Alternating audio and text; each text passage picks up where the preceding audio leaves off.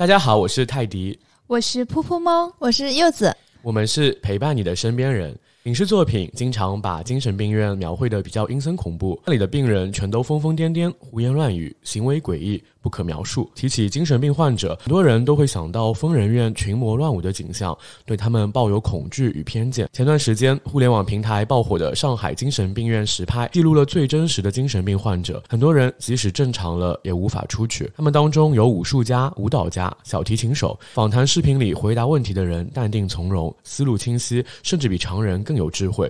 这和之前我所认为的，比如他们会暴力嚎叫等刻板印象大相径庭。那精神病院。到底是怎样的？精神病人内心又是什么样子的？他们究竟是天才还是疯子？本期身边人节目，我们便邀请到宛平南路六百号上海精神卫生中心精神科的柳医生，为我们揭秘精神病院内的真实情况。节目中还会涉及有关老年痴呆疾病的预防和抑郁情绪、失眠困扰缓解的一些方法。那下面有请柳医生和大家来打个招呼。嗯哈喽，大家好，我是刘医生，我毕业于上海交通大学医学院精神病与精神卫生学，目前是在上海市精神卫生中心规培轮转。哎，你说规培轮转第一年，就是说你其实之前不是在精神病院，就是精神科工作的是吗？之前是学生嘛，当然学习各方面也是在六百号。比如说，你跟你自己导师有机会接触到门诊，也有可能会接触到病房的一些工作，但是接触到病人的机会会比较少，一对一或者管理病人这些。而现在在规培的话，就是在接手接管几个床位，然后也是有在管理病人的。哎，那你为什么当时会想的就是去精神科呀？因为你们轮岗规培的话，应该会轮像什么心内科呀、呼吸啊、消化等等很多个科室都会轮转一圈。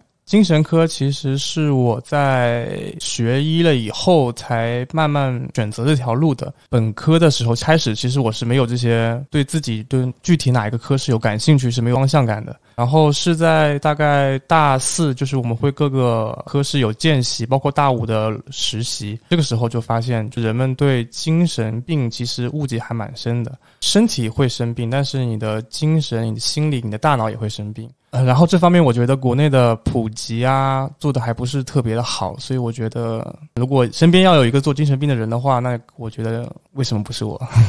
我之前看到说国内好像就是这方面的医生挺少的，可能平均每七百个精神病人才对应有一个医生，好像看到数据是这样的。哎，说实话，因为我是你学姐嘛，其实我也认识很多交大医学院的同学，接触到的那些医生朋友的话。他们选择科室可能跟你不是很相像哦。有些人就是哪个科室比较干净，他就选哪个科。那也有同学他之前跟我说，哪个科室的医闹比较的少，他就选哪个。于是他选了生殖方向，因为听说不孕不育科他的患者依从性是最好的。然后还有些人他可能会选择一些不需要经常值夜班，比方说皮肤科这种的。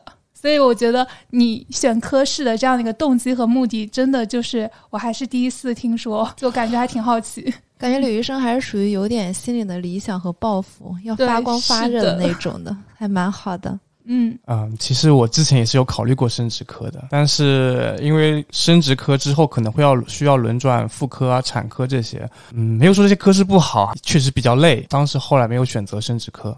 不然你现在就是送子观音了。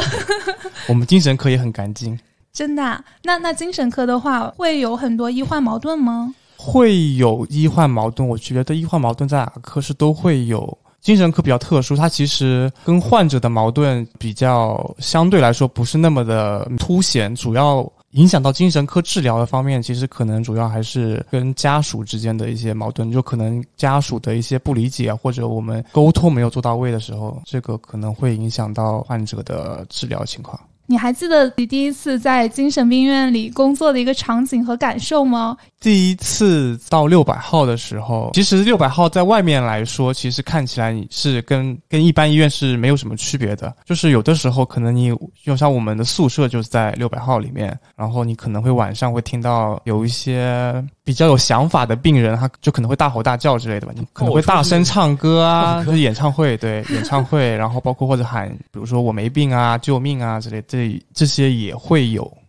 那还挺 drama 的，我感觉这个就是跟电视上会看得到的。在某些方面是，哎，其实因为我自己上班和以前住的地方离六百号比较近嘛，我每次骑自行车路过的时候，我都会发现那边的排队在排长龙，就是很多很多人去上海精神卫生中心看病。哎，对我们医院确实啊也比较热门，就是约约号，对约号也大差不多要约一个月。就真的是一个月，因为我前室友不是是医生嘛，然后因为你跟他是朋友，听到说六百号排队排很久，他说他们医院不用排队，说也可以去看的。那你说到这个，其实我也挂过六百号的号啊，就是在风控之前，我当时就觉得我自己的焦虑和抑郁有一点这方面的倾向，然后我就挂一个专家，挂了三次都没有挂上，因为我是初诊的患者。这里介绍一下六百号的背景啊，就是它是一九三五年成立的一个上海市唯一一座精神病学科的三级甲等医院，也是中国大陆规模最大的精神卫生机构。因为想来看病嘛，我就在知乎上就是有做一些功课，我发现有很多外地的患者会特意来上海来看一些精神疾病。对，就是确实有蛮多外地患者来上海就诊，但是有一个继发的问题，就是他们之后的复诊，包括复诊，包括配药，可能会有一点影响。当然，他在当地也可以配哈。我觉得最好可能还是在当地就诊会比较好。但是我觉得，如果说当地他的那个医疗水平比较一般呢，或者是会出现这种误诊的情况。如果当地医疗条件可以的话，我觉得是在当地治疗这种疾病会。比较的好，就是有一个你可以长期并且方便能够取得联系的一个医生，对于精神科来说，其实是个比较重要的点，就是包括你吃药啊，你的各种情况的反应啊。这等于说，如果你这个治病的话，都是要长期的治疗，可能要甚至是三到五年这种吗？对，精神科用药，对，是需要长期吃的。那我这里可能会有私心，想问你个问题：吃抑郁症的药真的很容易发胖吗？有些药物的副作用是可能会带来食欲增加，或者是代谢问题引起的体重的增加。不同的抑郁药有不同的作用通路，所以它可能有些药物也是不会引起体重增加。如果说你特别在意体重啊这些情况的话，其实是你可以跟你的医生反映，然后医生也会根据你的情况来改变用药的。哦，原来如此啊！我觉得，如果说以后我未来有抑郁倾向，或者是这个倾向加重的话，我可能会去医院看一下，甚至是会想着要去看是否需要根据医生的一些诊治来去服用一些药物，因为我个人是很害怕长胖的。本次不是说特地邀请你来，就是很好奇，就是六百号里面内部是什么样的情况嘛？你能否给我们讲讲？比如说六百号大概每一个楼里面，比如说有，比如说有的活动室啊，有病房啊，分别有哪？哪些分区病患在这个病院里面是怎么过自己一天的呀？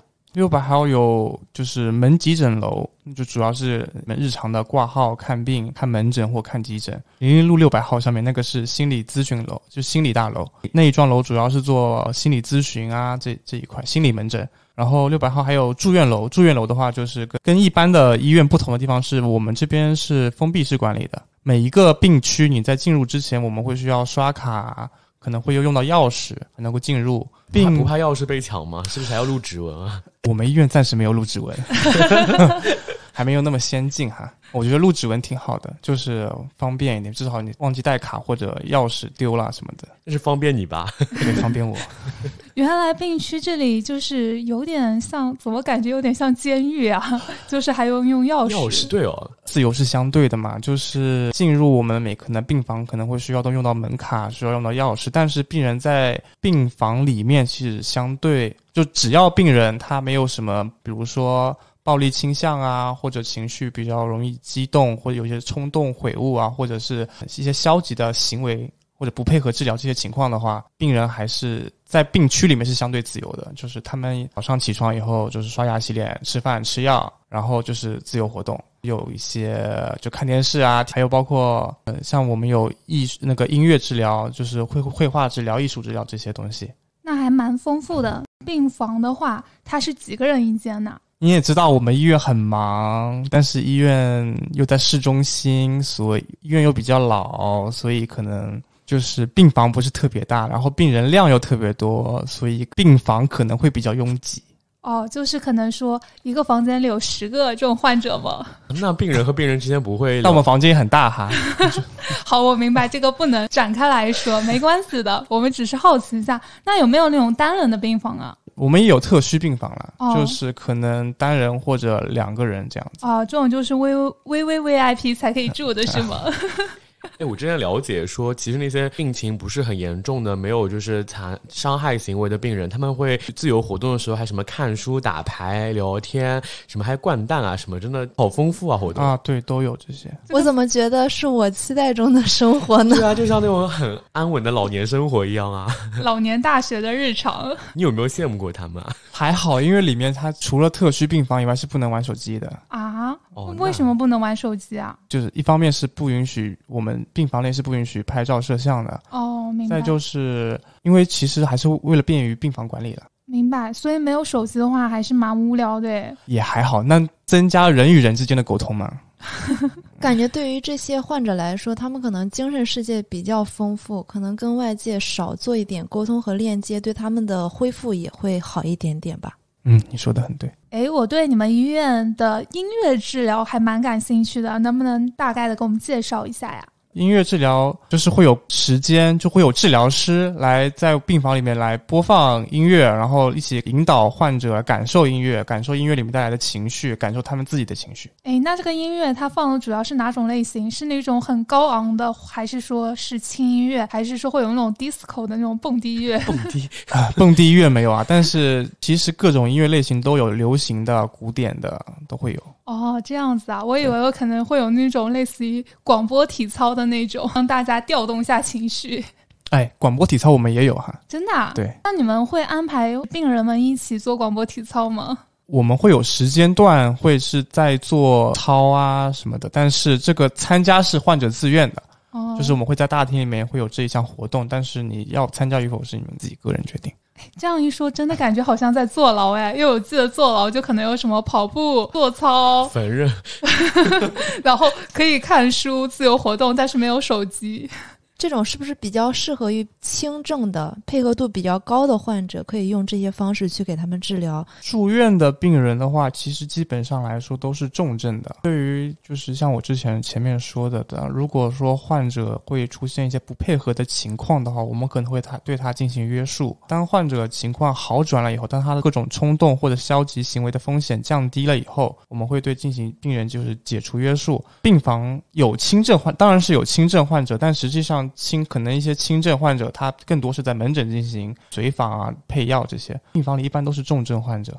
嗯，明白。病人他晚上睡不着的话，他会找医生来求助吗？会，就是摇个铃，然后你就过去了。他们会先找护士，然后护士来找我们。哦，如果说病人出现晚上睡不着觉的话，我们一般会先是。先去找病人，问他为什么睡不着，他是有切实的问题存在。如果说都没有，我们可能还才会考虑到助眠药物。哦，明白。哎，那你经常会值夜班吗？我看你皮肤那么好，也没有黑眼圈。我们医院值夜班还好，相对来说还好。哦，怪不得啊！我说一进来我就发现刘医生皮肤状态超好的，一点不像是被夜班折磨过的样子。哎，我比较好奇，就是因为我不是那个精神病院的那些病人，在电影里面描绘的非常。的夸张嘛？那就是实际的病院里面有没有一些比较奇特的病人？比如说什么，呃，说有外星人啊，对吧？然后说什么自己没病啊，对吧？一直坚称自己没病，有这种奇特的人吗？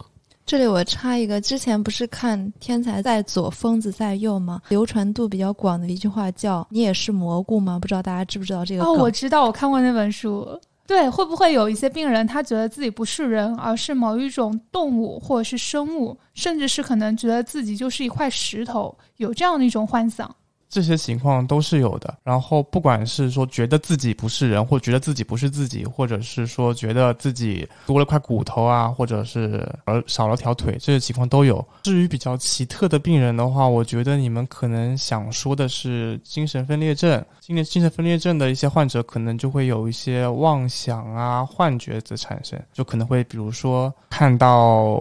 外星人觉得自己能够跟外星人沟通，但我也不是说完全排除说这种不可能性啊。基于他自身的各种条件来说，这种情况是不是不现实的。明白，就是在他的世界里，他觉得那些都是真实存在的。呃，是的。那你刚刚说这种精神分裂症，还有包括一些臆想症的，其实我周围也有过这样的一个朋友。我我其实，在录我们的另外一档节目《带薪摸鱼》里，我就有提到过我的那个朋友，他就是因为职场的一些原因，他觉得在工作里有同事要害他，他产生了那种臆想症，然后他就跳楼了。他之前也在六百号住过一段时间。他当时就会经常会跟我发消息说：“你相不相信我？”他说有人要害我。我当时说：“嗯，我相信，我相信。”但是他反反复复跟我讲过好多次之后，我也有点开始害怕他。你会不会有那种害怕患者的心理出现呢？如果我害怕患者，我可能也就不会选择这一科了嘛。嗯，在我看来，就是这些患者更多的是需要去理解他，然后需要去跟他某种程度上建立连接。但是精神分裂症的患者，可能你会比较难跟他建立连接，因为他的妄想都是那原发的那种没有现实基础的妄想，你可能自身的情感也是比较隔离的，所以你可能比较难跟他建立连接。但是尝试理解他，嗯，明白。你之前还说过有一个什么不能看 CCTV 的，觉得会被迫害啊什么的。啊，对，那个人现在情况好很多哎，他现在看 CCTV 了吗？对他之前不能看，其实是不能看 CCTV，不能看任何新闻报道。他就是也是精神分裂症，他会有一些关系的妄想啊，就是会觉得，就他看到那些文，就是在我们正常人看来，就是是不会牵连到我们自身的身上，但是对他来说，他觉得这些文字都都是在明里暗里的在指向他。你们会分析他的本因吗？比如说为什么会有这种情况？我们会溯源。最早是什么时候出现的？然后当时会不会有一些什么生活事件啊诱因的存在？所以他是比如说在生病那一刹那，刚好因为在看新闻，所以就有这样的关联性吗？在去年，上海不是经历了很特殊的一个时期嘛？当时有一些人是患上了政治性 emo 症的，就他的 emo 不是原发性的，我自己经历了一些什么问题，而是他在刷社交媒体的时候，给他反馈了一些负面和阴暗性的东西，他就会患上当时的说辞叫政治性 emo，所以跟这个可能有点相似吧？他可能会有一点点经历类似的事件或者案件，形成这个导火索，让他造成这样的吧？我理个人理解哈。那医生是怎样的想法呢？嗯，就我们刚才说的这个病人来说，他更多的是原发，他其实并没有非常多的生活事件的导致的他的症状的出现。明白，就可能说他天生就会出现这些情况。是，包括精神分裂症，包括抑郁症。其实虽然说现在的病因不是很清楚，但是其实遗传就先天的因素是占了很大的一部分。对，因为我这边了解到很多有一些精神分裂的一些患者，可能他们的父母或者是他们的祖上就有人有过相似的这种情况会比较多。是的。那我这里问一个不太专业性的问题，就是从学术上来讲，精神病这个问题，它是器质性病变吗？还是说它从基因上，或者说从它生理结构上出现了一些问题呢？不管是说精神分裂症，或者是说我们觉得可能是由生活事件引起的一些抑郁症，这些疾病在我们做各项检查的时候，其实是能够发现脑区的一些异常的，不管是结构或者是功能、代谢，都会有一些异常。哦，我明白，是不是要做类似于那种脑电图啊？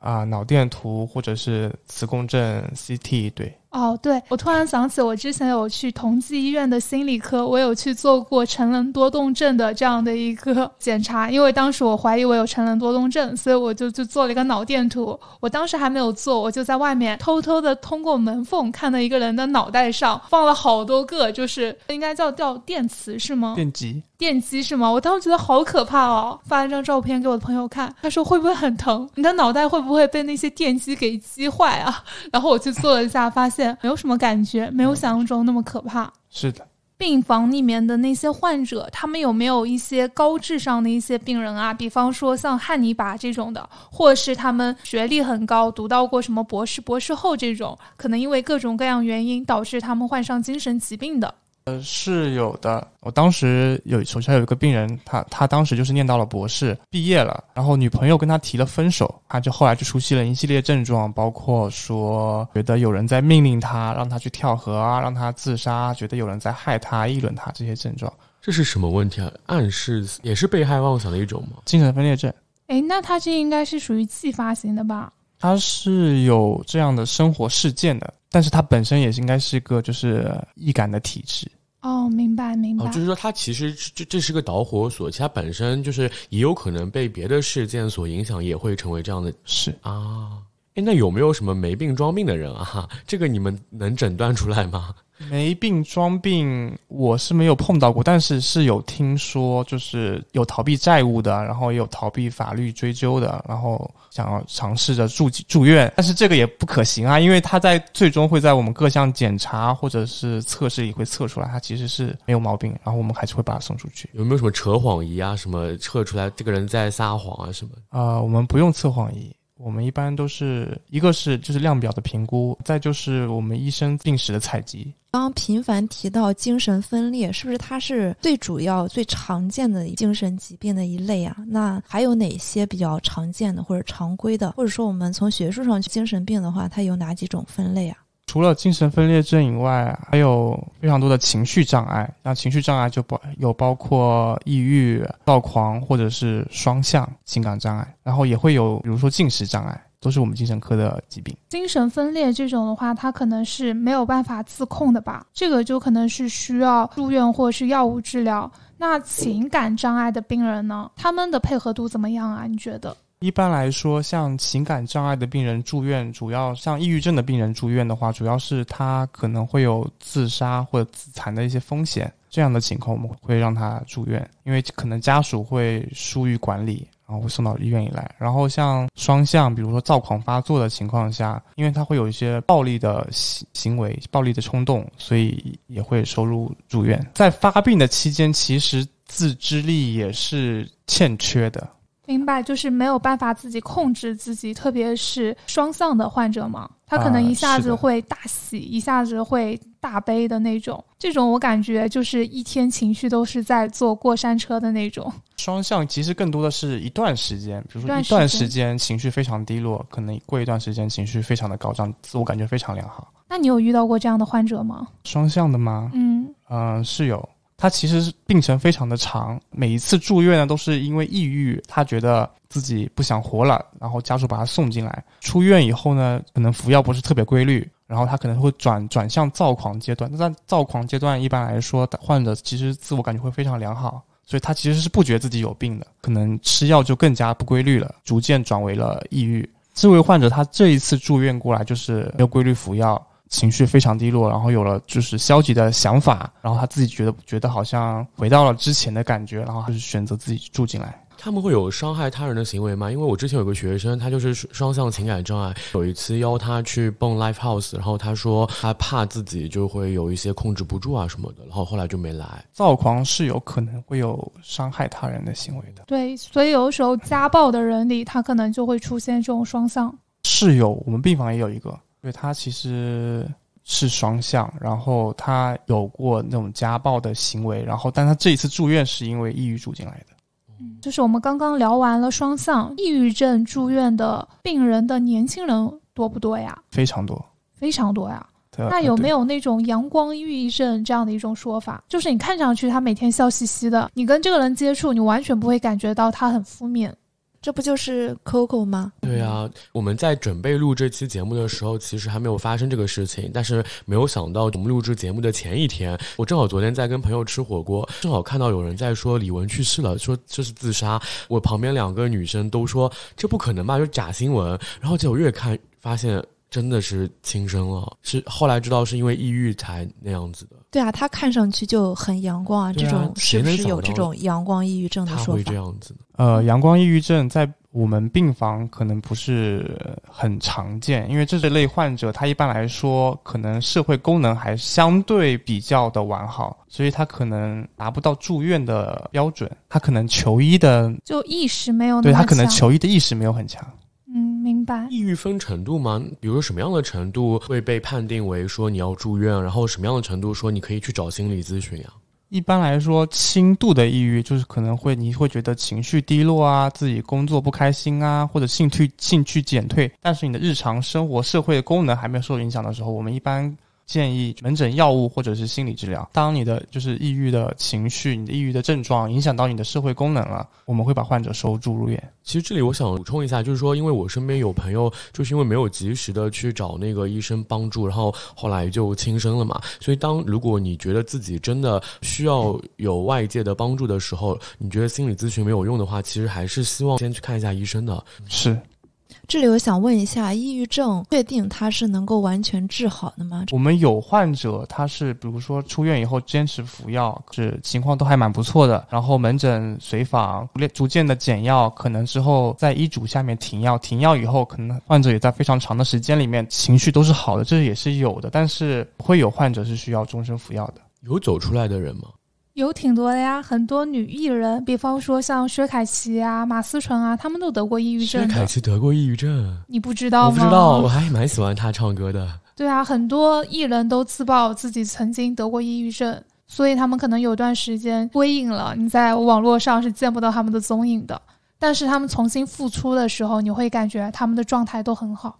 这种是不是治疗周期一般会长一些？可能动不动两三个月，甚至半年。对于普通人来讲，是不是在经济上也会有比较大的一个压力？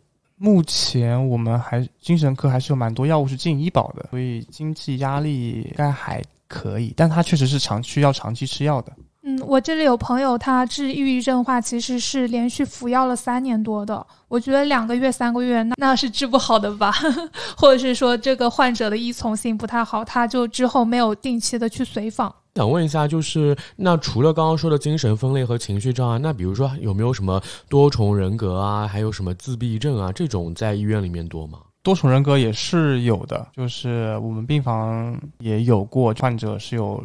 多重人格，当时好像是有七个还是八个人格吧？每个人格都有不同的说话的方式，不同的性格，从他们说话、写字各方面都就是完全是不同的人，写字字迹都不一样，字迹都完全不一样。那你们有没有看过国外的一个电影叫《致命 ID》？那个人有二十六重人格吧？然后还有香港的一个电影叫做《神探》，那个人是有七重的人格。哦，神探我看了，对我觉得当时看的时候我也觉得很震惊。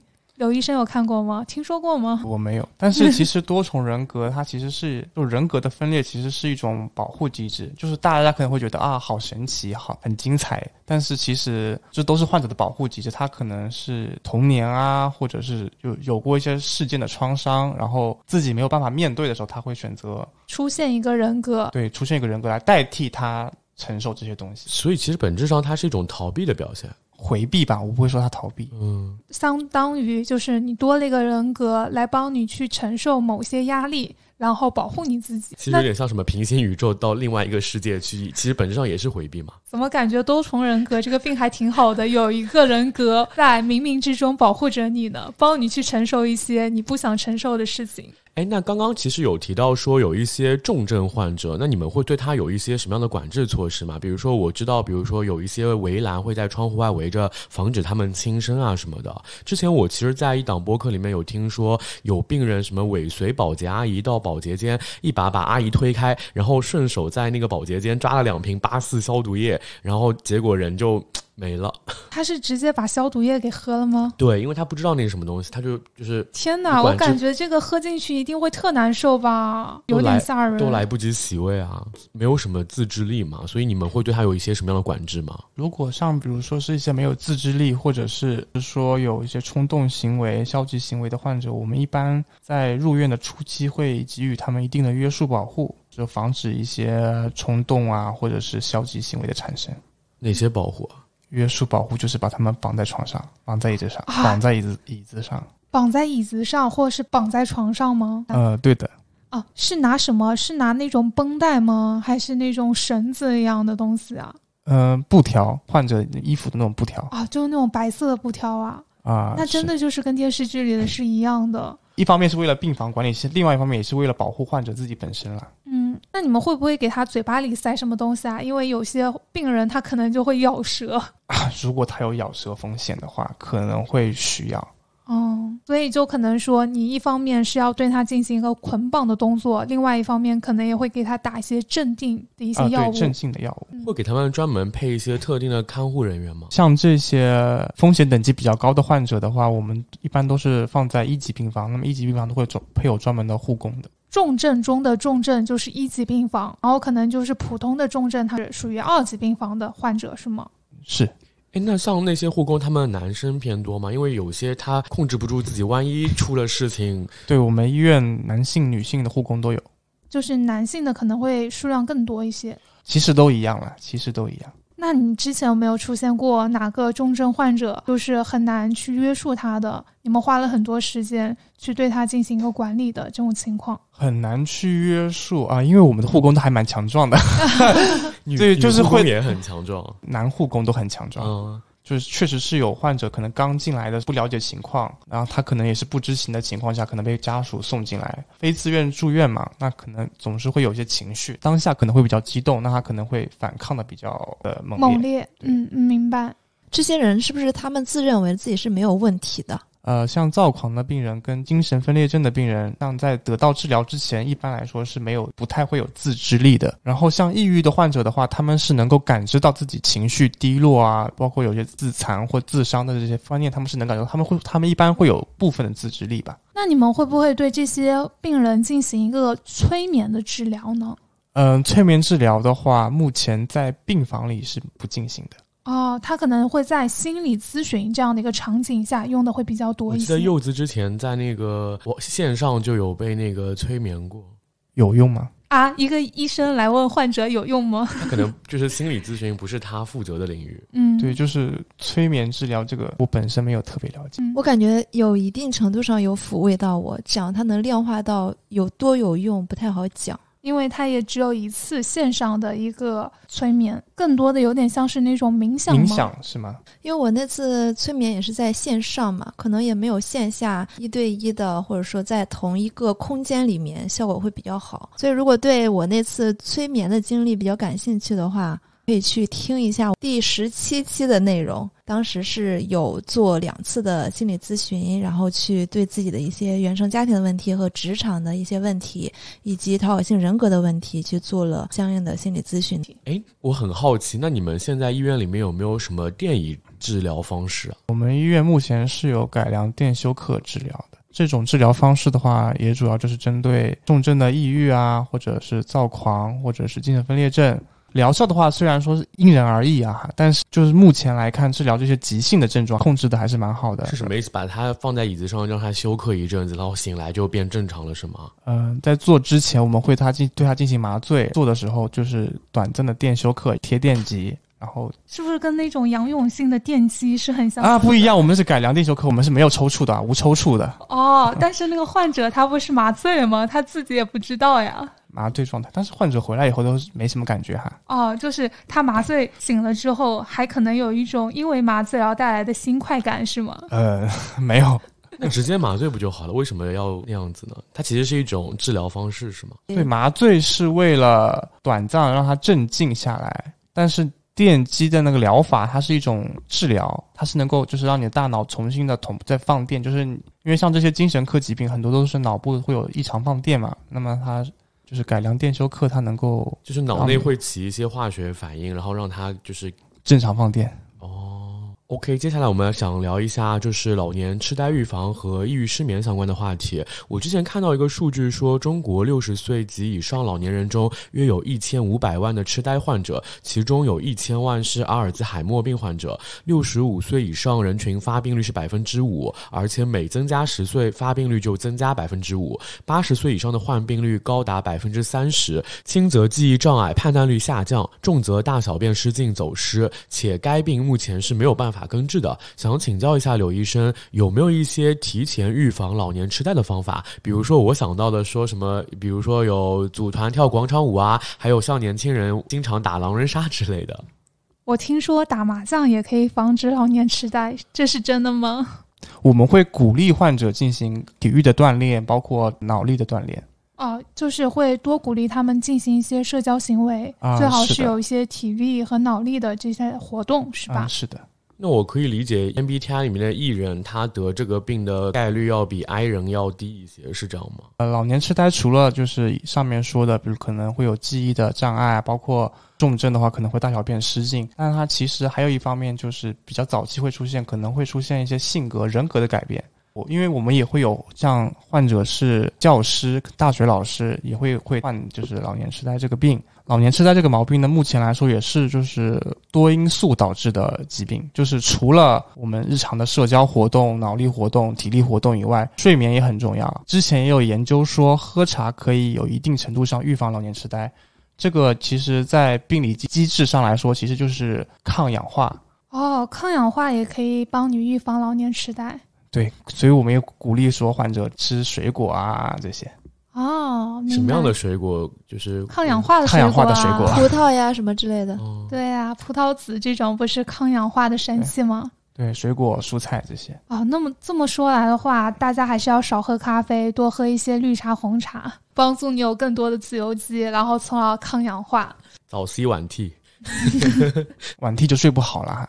我我倒还好，我喝茶不会睡不着。哎，你刚刚说就是熬夜的人，他其实可能会比大部分正常人更容易得老年痴呆症，是吗？因为熬夜它可能会导致脑内的就是血供啊，就代谢会受到影响，妈耶，那这可能会那我不利于很害怕。对不利于清除大脑内的一些异常的蛋白。那很多医生他们要经常长期值夜班的，他们也睡不好啊。所以我们值完夜班以后要调休一天。哦，原来如此。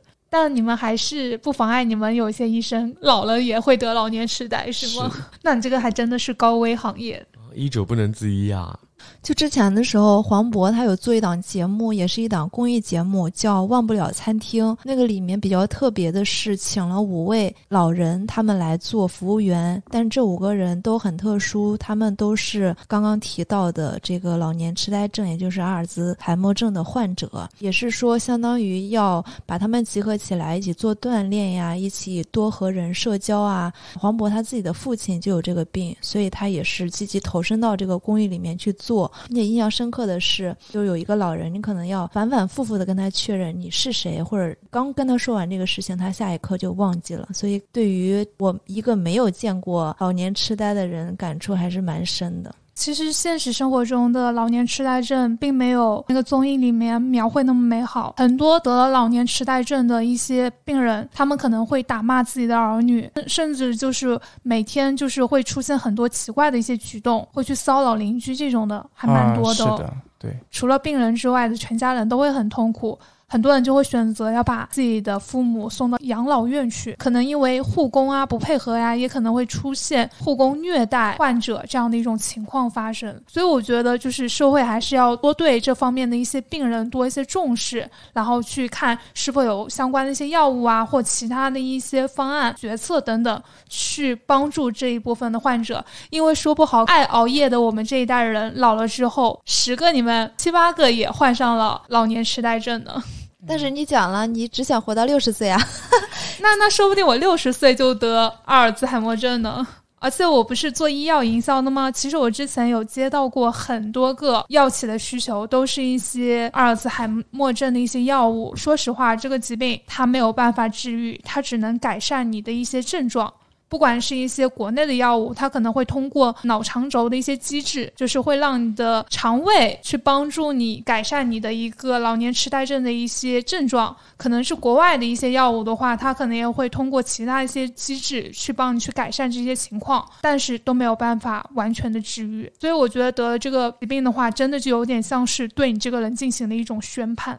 是他目前来说确实是没有办法根本上治愈，就基本上我们目前临床上常用的药物还是是针对症状来来进行的。嗯，明白。而且这个药还也不算便宜吧？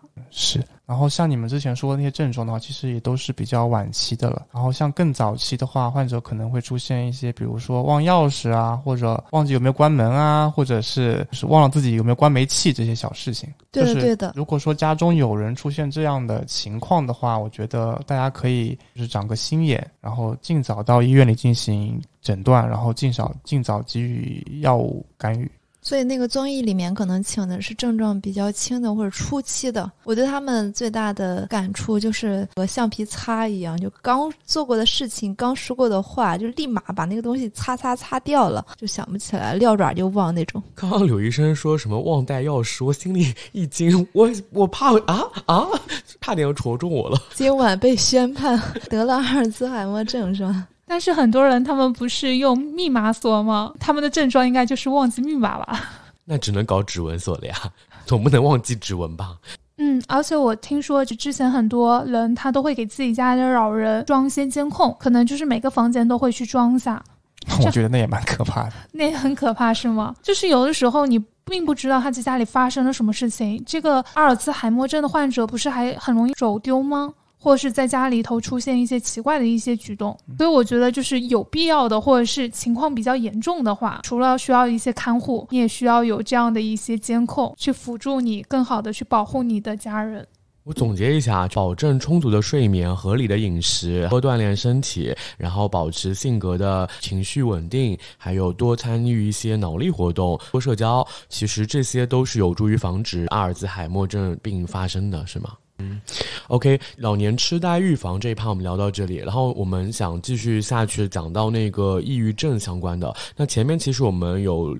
短暂的提到过双向情感障碍嘛，这个病其实又称为天才病。比如说像画家梵高啊、毕加索啊，还有像贝多芬啊、海明威啊，甚至是丘吉尔，他们身上就有患上这种。往往有人将他们身上无穷的创造力啊、无限的热情、充沛的精力视为是因为这种疾病所赐的嘛。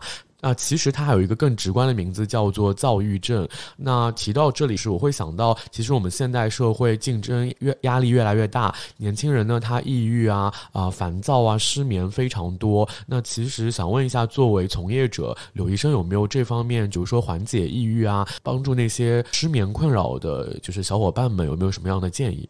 缓解抑郁，就像你说的，其实可能会因为工作压力非常的大。那我的建议就是不要那么卷，离职是吗？就是自己开心，包括身体是最重要的吧。对，就是可能也会推荐一些有这些疾病倾向的人或症状倾向的人去看心理医生。看心理医生，因为其实像我们病房里，包括我接手的有非常多的小朋友，他们其实也就是学习压力非常的大。然后这些小朋友是小学生吗？高中生或者是大学生？明白。就是在面对这么多压力的情况下，我们的心理、精神、情绪是非常容易生病的。然后，所以我们需要学会适当的就是舒缓压力。有的时候可能就放下工作，放下学习，出去走一走，运动运动。运动可以产生五羟色胺，五羟色胺会让你快乐。是不是很多药物里面就有这个什么五羟色胺？我们现在一般都是是一些受体的激动剂。哦，原来如此。如果是躁郁症的话，其实这是个已经是疾病了。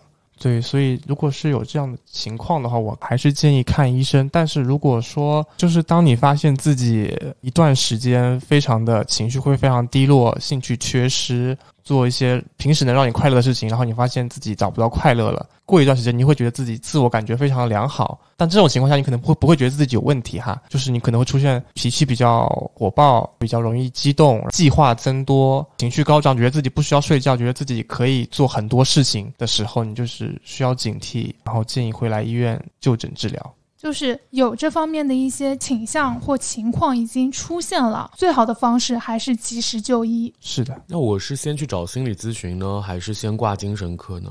因为我是精神科医生，所以我建议你是先挂精神科门诊。因为像躁郁症的话，还是需要药物治疗的，需要一些心定的心境稳定剂来，就是帮助你控制。就是先要来医院，先来出诊。做一些量表，同步可能要去配合做一些体格检查，然后确诊了之后，根据你的情况来给你一些药物治疗，是这样的吗？是的。那我还问一下，就是像躁郁症，还有确诊为抑郁症的话，他们这种会遗传吗？呃，是有遗传倾向的，所以就是后代也有一定程度上会患这种疾病啊。是你说的这个，我就想起我的另外一个医生朋友跟我讲到过，他的一个同学，他的妈妈就是有相关的精神疾病。一个失手把他爸给杀了，他还有一个弟弟。这个医生他的朋友就他一个人在家照顾他弟弟，他妈妈去坐牢。我觉得这种还挺可怕的。一个失手就是他妈妈是躁郁吗？嗯，精神类疾病了，具体的是什么我就不太清楚了。我觉得这种还是蛮吓人的。哎，那如果比如说对方，比如说朋友有明显的抑郁倾向，或者说他们已确诊了抑郁症，那作为我们来说，有没有什么可以帮到他们的吗？嗯，我觉得支持，就是因为我们大部分人不是专业的医疗工作者，可能你不能给到一些很专业的建议或者是解决方案。作为朋友的话，我觉得我们可以更多的就是给予他们支持，聆听他们现在在想什么。当然，我们没有办法做到感同身受，但是你可以就尝试着去理解他，理解他们，告诉他们我在这里，就是做一个默默陪伴着他的这样的一个朋友。是，其实你的工作中也很多时候就是做这样一个角色，是吗？嗯，是。其实我们在工作中也很大一部分就做的就是聆听者，就是包括引导他们，就是认识自己的情绪，然后我们对他们可能进行一些情绪的疏导。哦，那真的，你们精神科医生其实也很治愈啊，就是他的人生治愈师。那我觉得这个应该是另外的价钱，你们的工资应该多给高一点。我感觉听完柳医生的分享，瞬间觉得精神病医生真的特别治愈，特别光辉伟大，那个形象就树立起来了。因为我之前在学校的时候，暑期也有参加一些志愿者活动，尤其印象深刻的是有去参加过一次自闭症儿童，也就是孤独症儿童的个志愿者活动。当时也有遇到一些比较大龄的孩子，可能长得比较高大。我和我的同学，尤其是几个女孩子，都是比较害怕的，也怕他们有相关的一些暴力倾向或者干嘛，会躲得比较远远的。我们会比较倾向于服务那些年纪比较小、没有任何伤害可能性的小朋友。但是这么听下来，其实从事精神病行业的医生们都需要有很高的职业素养和带有一定的定位，在这个职业里面发光发热的。所以我听下来就是还蛮有感触的，也呼吁大家去。关注心理健康，无论你现在在经历什么样困难的事情，有什么觉得迈不过去的坎儿，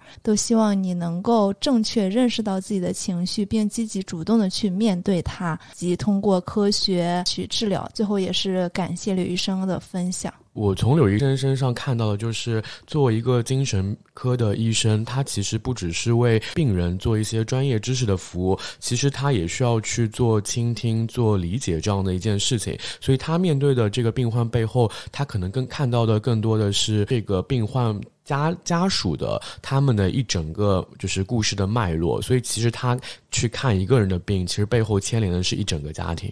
对，嗯，你说的很对。那非常感谢柳医生做客我们这一期的身边人。如果听友们对这期的节目非常感兴趣的话，也欢迎大家点赞、评论和收藏。我们下周再见，拜拜。